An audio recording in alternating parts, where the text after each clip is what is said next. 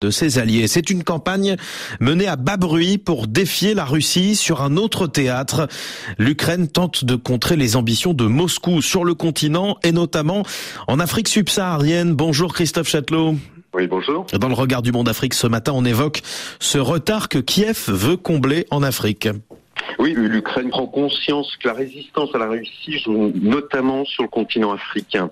C'est basé notamment sur l'influence politique du continent qui cesse d'augmenter. Alors pour rappeler que L'Afrique, c'est plus de 50 États euh, membres des Nations Unies.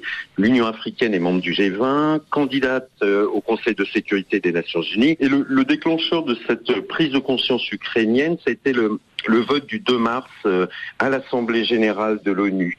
C'était un peu une, une, douche froide pour l'Ukraine, puisque à l'issue de ce vote, seuls 28 des 54 pays africains ont condamné l'invasion russe. L'Ukraine pensait que l'invasion d'un territoire souverain, les violations gravissimes des lois internationales commises par l'armée russe mettraient automatiquement les pays de son côté. Alexandre Kara, qui est spécialiste ukrainien en relations internationales, nous explique que l'Ukraine a sous-estimé à quel point l'influence russe était forte sur le continent africain. Mais Christophe, rivaliser avec cette influence ne sera pas simple et les Ukrainiens en sont conscients. Bah Alexandre Kara le reconnaît, le ministère des Affaires étrangères ukrainien n'a pas les moyens de développer euh, le réseau diplomatique ni les relais médiatiques russes en Afrique. Alors certes, l'Ukraine a maintenu un réseau d'ambassades avec les pays du Maghreb, mais elle ne dispose que de six représentations en Afrique subsaharienne. C'est peu. Euh, Angola, Éthiopie, Kenya, Nigeria, Afrique du Sud et Sénégal. Alors ils ont annoncé l'ouverture prochaine de, dix nouvelles représentations diplomatiques.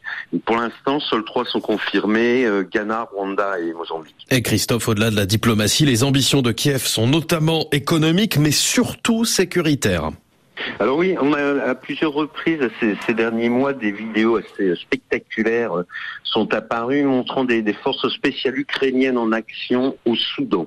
Alors euh, une douzaine de conseillers militaires auraient été déployés pour assister euh, l'armée régulière du général Al-Boran euh, pour des opérations ciblées. Alors pourquoi le Soudan? Bah Parce que le général Al-Boran au pouvoir combat les forces paramilitaires du général Emeti soutenu par le groupe Wagner, les Russes donc.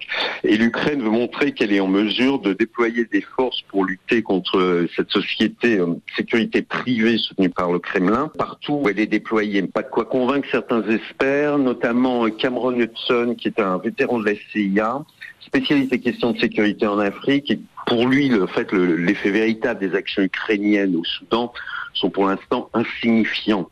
Euh, et puis surtout, au-delà des aspects euh, tactiques, ce spécialiste insiste sur un, un, risque majeur pour les États africains. Il nous dit, je crois qu'aucun pays n'a envie de devenir le théâtre d'une guerre russo-ukrainienne par procuration. Christophe Châtelot, merci beaucoup. L'Ukraine tente de défier la Russie en Afrique. C'est un article à lire sur le monde.fr.